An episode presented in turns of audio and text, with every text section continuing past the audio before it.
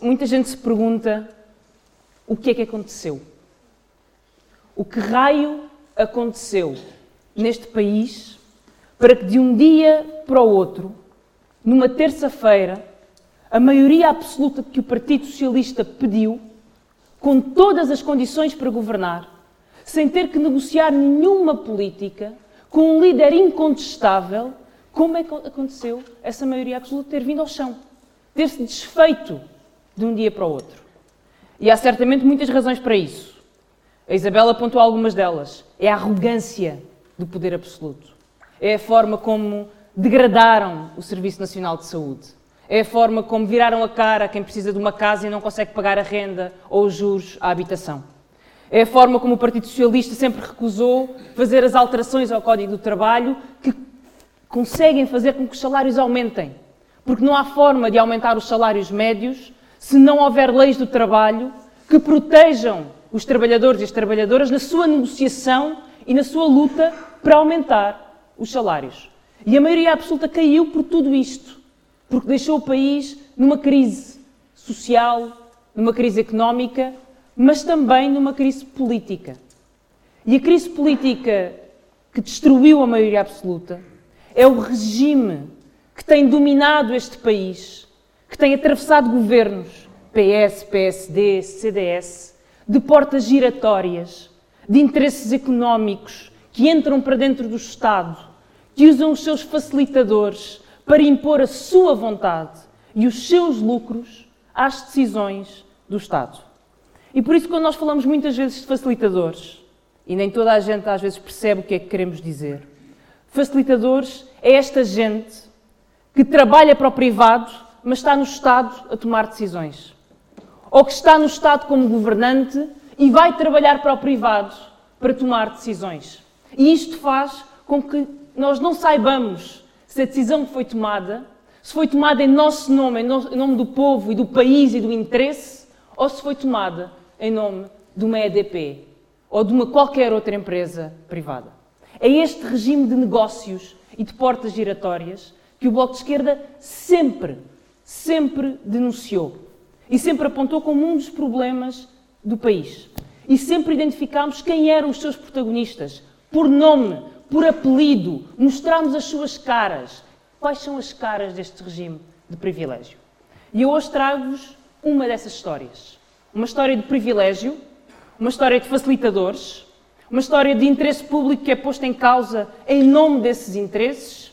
Não vos trago uma história de polícia, o que vos quero contar tem, sim, elementos que estão a ser investigados pela Justiça, tem, sim, suspeitas de tráfico de influências, tem suspeitas de abuso de informação privilegiada, de abuso de poder, mas não é sobre isso que eu vos quero falar.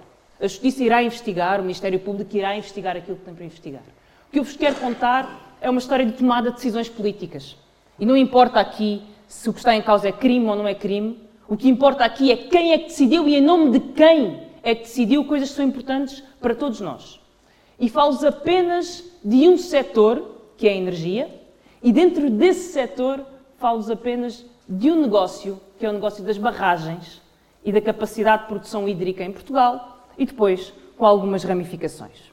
Esta história começa, bom, esta história não começa, mas começa para os efeitos desta apresentação com este governo. Um governo que é eleito em 2005, tem como primeiro-ministro José Sócrates, que traz como seu principal assessor económico Vítor Scária. Ninguém sabe quem é nos dias de hoje, não é? Na altura é ministro da Economia Manuel Pinho. Este é o governo entre 2005 e 2011, em particular no ano de 2007, que aprova decisões importantes para o país. Aprova, por exemplo, a criação dos projetos PIN, projetos de interesse nacional, que são uma via verde para, por exemplo, resorts turísticos de luxo que são construídos em zona ambientalmente protegida e que usam este regime do projeto PIN para passar à frente todas as leis e todas as regras.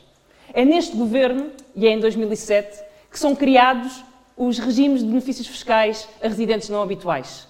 Aqueles que dão borlas fiscais a um pensionista rico que declara aqui viver uma parte do ano. Aqueles que permitem que alguém que receba rendimentos do estrangeiro e que viva de rendimentos de ações não pague impostos em Portugal, se aqui viver se aqui vier viver uma parte do ano.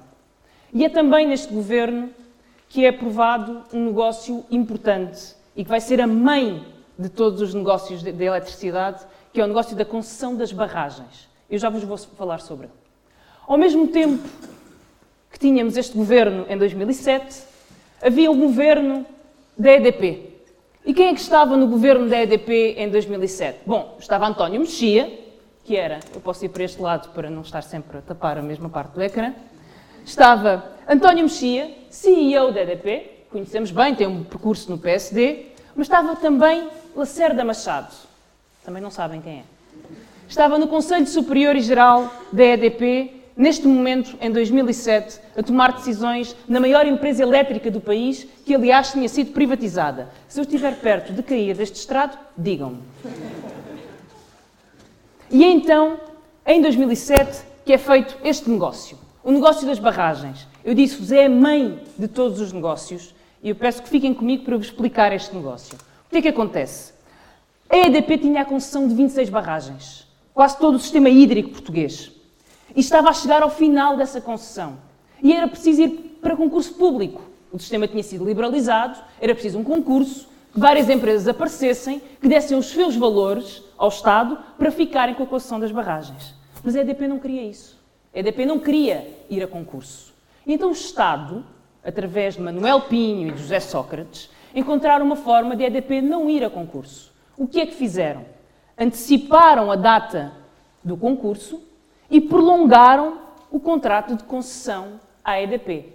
Alteraram a lei, nunca houve concurso, nunca houve concurso. A EDP conseguiu as 26 barragens do Estado durante mais 25 anos e imaginem vocês, foi a própria EDP que disse ao Estado quanto é que ia pagar pelas barragens. E esse valor era metade da avaliação que a REN tinha feito por esta concessão. Estima-se que a perda neste negócio tenham sido 700 milhões de euros. A EDP ficou com 26 barragens durante mais 25 anos, a lei foi alterada, não houve concurso, o Estado perdeu 700 milhões de euros apenas numa decisão. Esta, este é a mãe dos negócios com a EDP, foi tomada em 2007 e está hoje a ser investigado com Manuel Pinho como um dos arguídos e um dos principais investigados nesta, nesta história. Passemos por um governo a seguir. Passos Coelho ganha o governo em 2011 e em 2012 este homem, Henrique Gomes, é secretário de Estado da Energia. Henrique Gomes, como secretário de Estado da Energia, toma uma boa decisão. Faz um relatório em que denuncia a negociata da concessão da EDP e em que diz o Estado perdeu aqui e a EDP ganhou. E vocês dizem, ah, bom, então, de facto, houve uma diferença. O governo do PSD fez diferente. Na verdade, Henrique Gomes foi demitido. E nada aconteceu. Henrique Gomes não conseguiu convencer o governo de Passos Coelho a mudar nada nas rendas da energia. A EDP ganhou mais uma vez e o secretário de Estado que quis fazer frente à EDP teve que sair. Não foi a única vez. Vai acontecer mais vezes. Henrique Gomes, lembram-se, em 2012, tinha feito um relatório.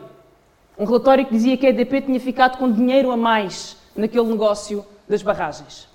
Então a EDP contrata um contra-relatório para dizer: não, não, não, nós é que fomos prejudicados no negócio das barragens, o negócio foi justíssimo. E a quem é que a EDP vai pedir para fazer esse documento? Vitor Scária, a economista do ISEG, e foi a Vítor Scária que a EDP encomendou um relatório para apresentar à Comissão Europeia e para apresentar ao Governo a dizer que não tinha ficado a ganhar no negócio das barragens e que o negócio tinha sido justíssimo. Por mera curiosidade, João Duque também fez um destes documentos, não foi só Vítor Scária. Entretanto, estamos em 2012, estamos no governo da direita, é neste governo que se dá mais um passo na privatização do sistema elétrico. E dá-se mais um passo com a privatização da REN, que gera infraestrutura elétrica em Portugal. E trago-vos esta história porque ela é uma história de facilitadores, porque é a forma como o lobby entra pelas portas do governo. Na altura, os representantes dos compradores da REN, ou dos putativos compradores da REN, não se coibiram de utilizar a lista telefónica e de ligar para Miguel Relvas, que era ministro, e para Passos Coelho, que era primeiro-ministro, a pedir informações e a dizer que queriam comprar a REN. José Maria Ricciardi, não sei se conhecem, eu conheço, e ele também me conhece. José Maria Ricciardi era o facilitador para o comprador chinês, que acabou por comprar mesmo a REN. Estima-se que neste processo de compra da REN por parte de José Maria Ricciardi se tenham perdido 117 milhões de euros. Este negócio, este negócio não, esta influência de José Maria Ricciardi em Passos Coelho chegou a ser investigada por tráfico de influências, abuso de informação e aproveitamento de segredos em, em negócio. Vamos dar mais um pulo. Saímos do governo de Pedro Passos Coelho e passamos para o governo de António Costa. 2016. Quem é que António Costa vai buscar para ser seu assessor económico? Vítor Scária. Já tinha sido assessor económico de Sócrates, entretanto tinha produzido aquele uh, relatório a pedido da EDP para contrariar o outro relatório que dizia que a EDP tinha tido uma vantagem. Pois é esse mesmo Vítor Scária que vem para ser assessor económico de António Costa. Mas António Costa vai buscar mais pessoas.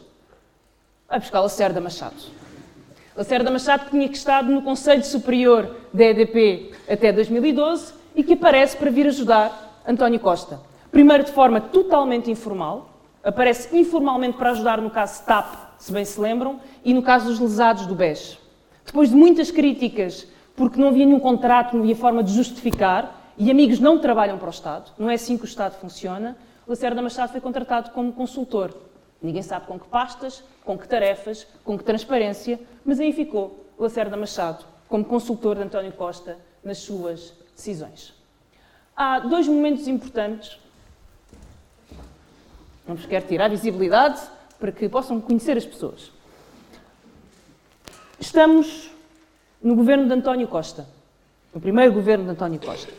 Vitor Scari é assessor económico, Lacerda Machado é consultor, digamos.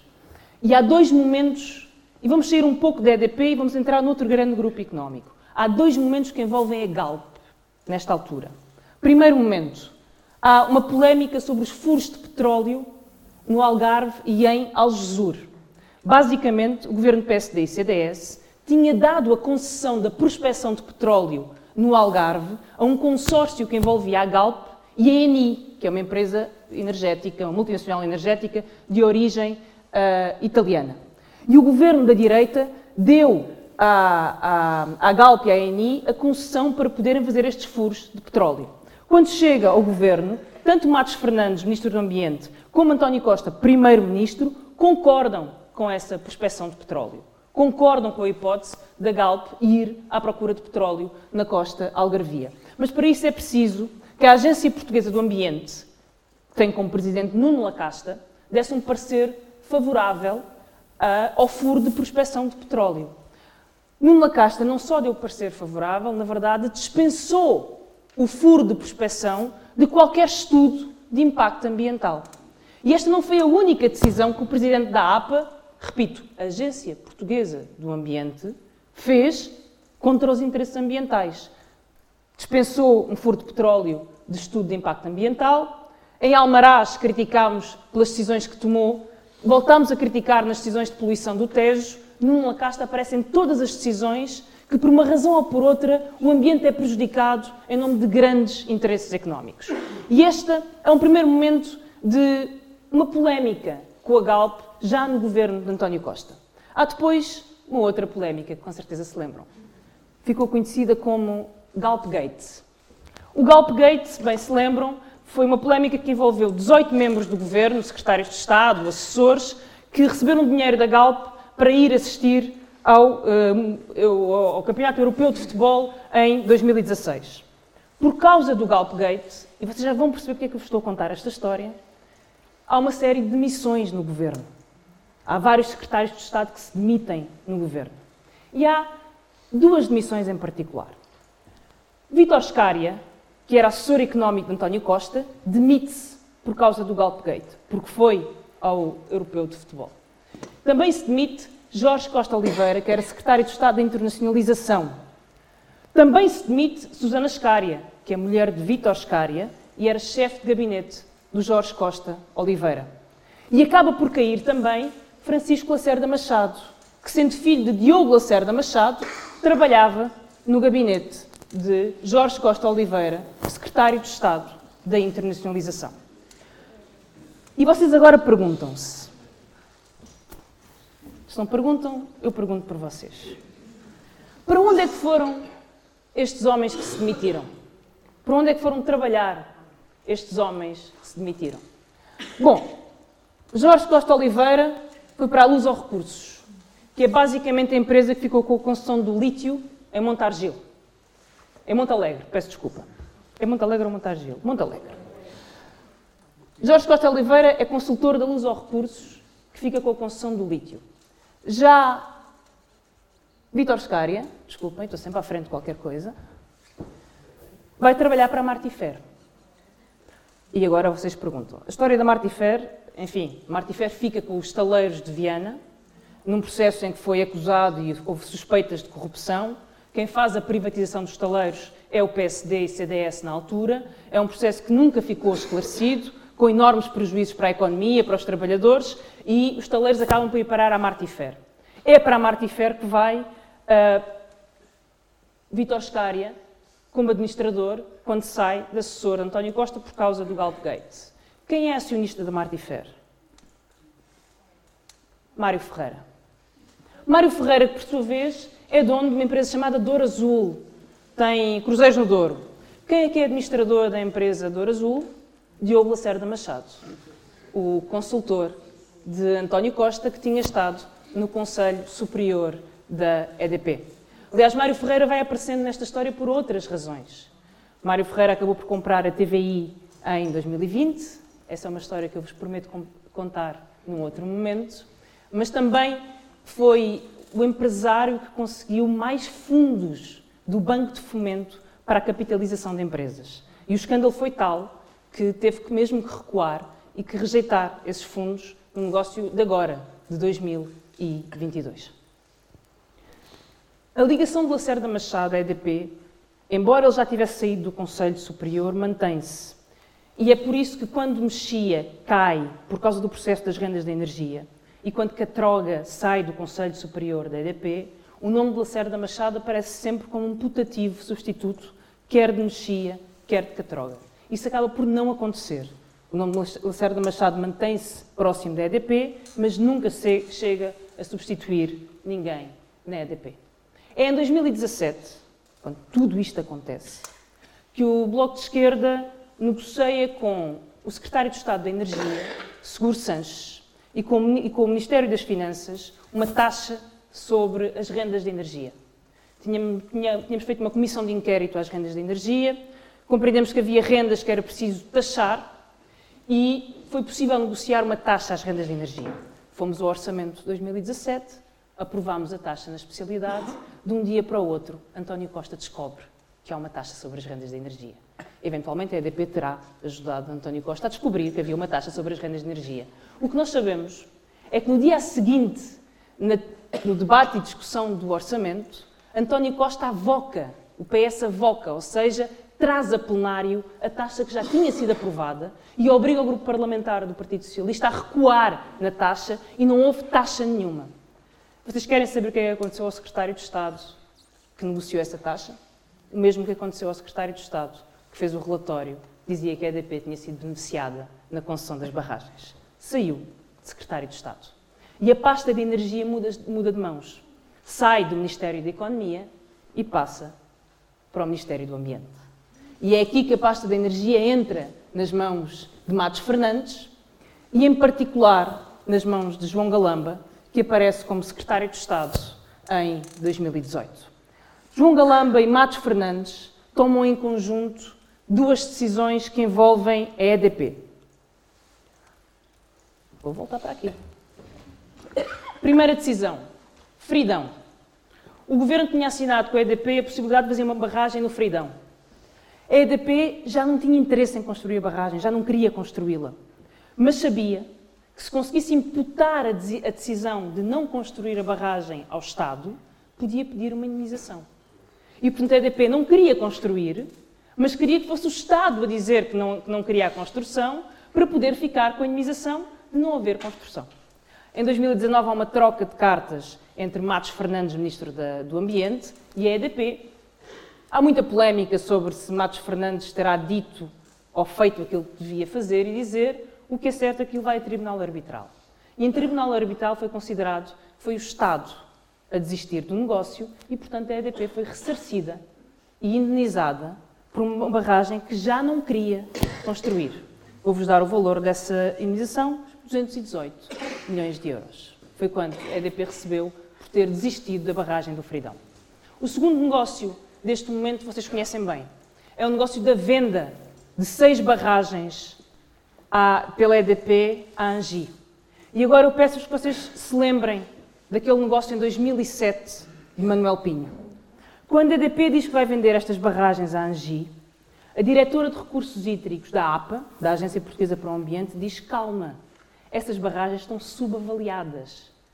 Porque essas barragens foram concessionadas à EDP num processo que está a ser investigado, porque se desconfia que a EDP tenha sido beneficiada em 700 milhões de euros, o que quer dizer que essas barragens que a EDP agora está a vender à ANGI, essas concessões, estão subavaliadas e o Estado está a perder. É preciso reavaliá-las para que possam pagar ao Estado o valor justo por essa concessão.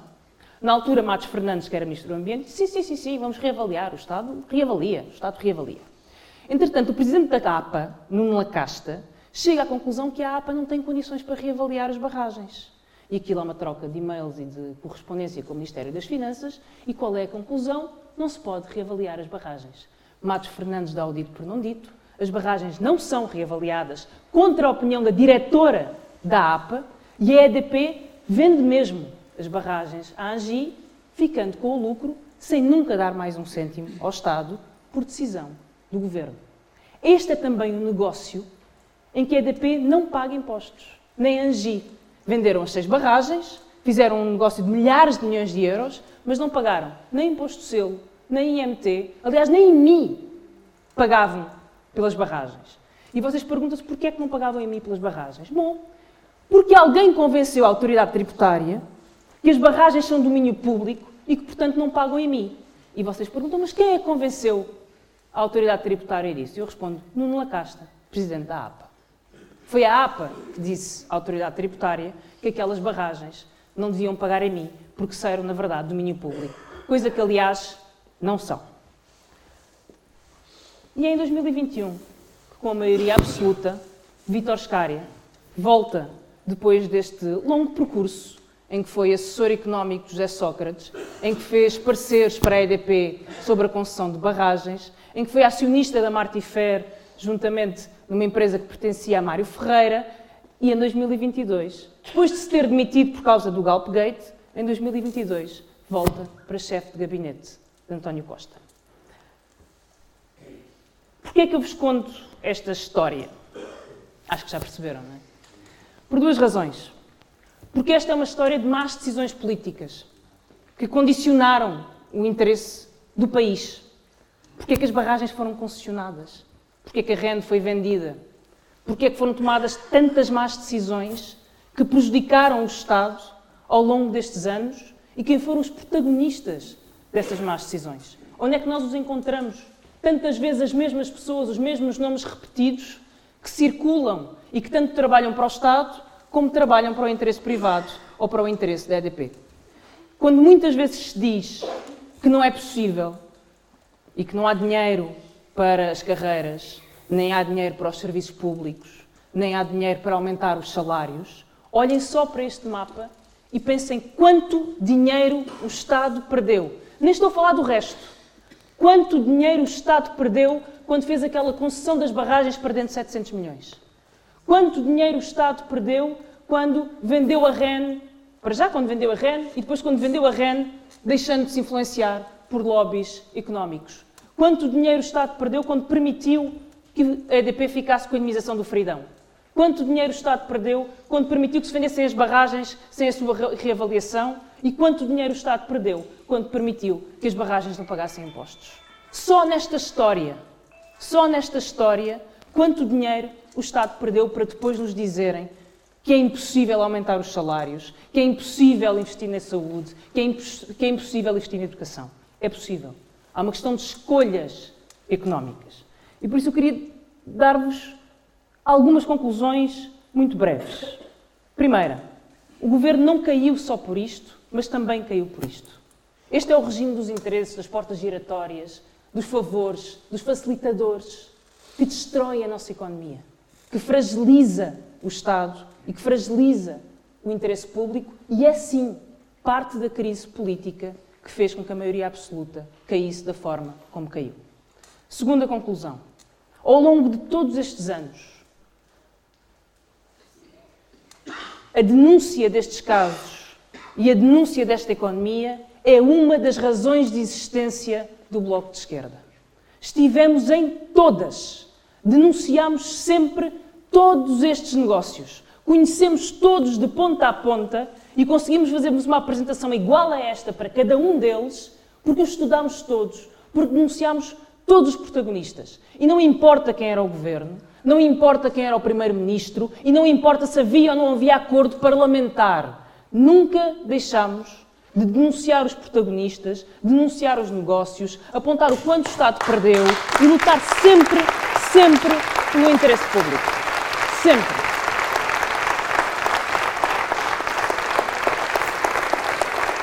Por isso, furos de petróleo no Algarve, rendas na energia, barragens, impostos não pagos, decisões da APA, vão sempre encontrar o Bloco de Esquerda na denúncia destas decisões e dos seus facilitadores. Terceira conclusão. Nós falamos de um setor, energia, mas há outros. Alarguem esta rede a outros setores. Alarguem esta rede ao setor que dominou a economia portuguesa ao longo dos últimos tempos, ao triângulo que dominou a economia portuguesa ao longo dos últimos tempos, que é o triângulo banca, imobiliário e construção. Olhemos para outros setores. E o que nós vamos ver é a forma como os interesses privados, os grandes, a elite económica do país, se desenvolvem em Portugal à sombra do Estado, à sombra das rendas do Estado. Só fazem negócio quando o Estado está lá para dar negócio. E é por isso que a economia portuguesa está presa a baixos salários, está presa a uma economia de rentismo, de imobiliário, de crédito fácil, que depois traz todas as crises. Está presa a economias que são monopólios naturais, empresas são monopólios naturais e que foram privatizadas para oferecer negócio aos privados que depois as destruíram, como destruíram a Simpor, como destruíram o Portugal Telecom, como estão a destruir o CTT, e estamos a ver o que é que está a acontecer com a ANA e a forma como a ANA condiciona, por exemplo, o aeroporto de Lisboa. Como é que é possível que, ao fazer a privatização de uma empresa lucrativa como era a ANA, um governo, um governo, tenha abdicado de controlar e que a democracia possa controlar os destinos da economia do país e tenha dado aos presidentes dessa empresa e a José Luís Arnaud o poder de decidir o que é que acontece com os transportes do nosso país. E isto é a história da nossa economia. E isto é a história do nosso empobrecimento. E isto é a história dos baixos salários. E isto é a história de um país que não sai dos mesmos setores que nos vão arrastando no empobrecimento. E é por isso que quando falamos sobre menos Estado na economia, ouvimos muitas vezes a direita falar menos Estado na economia. Menos Estado na economia. Nós queremos é menos interesses económicos no Estado. Queremos menos interesses económicos no Estado.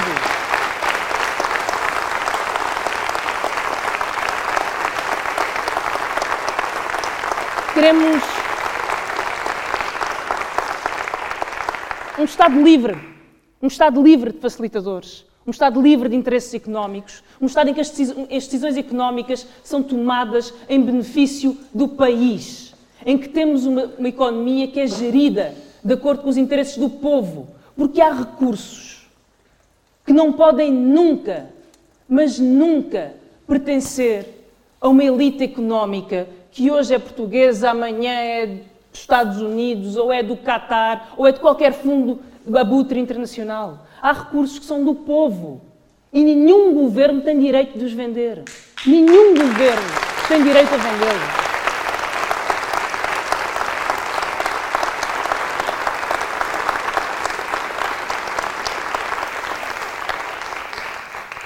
Ao longo dos últimos 20 anos, Portugal foi vítima desta economia.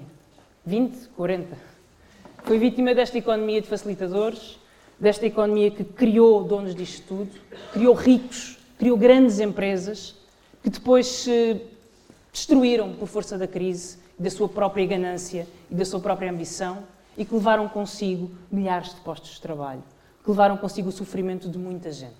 E por isso a proposta que nós temos para fazer é quebrar este ciclo é oferecer a este país uma economia justa, onde o Estado trabalha para ter um setor industrial que se preocupa com as alterações climáticas e com o emprego e com o desenvolvimento e não com o enriquecimento de um punhado de grandes interesses económicos que só nos arrastam para o fundo porque tudo o que querem é enriquecer à custa das rendas do Estado e daquilo que tanta gente, tanta gente construiu com tanto esforço ao longo de tantos anos.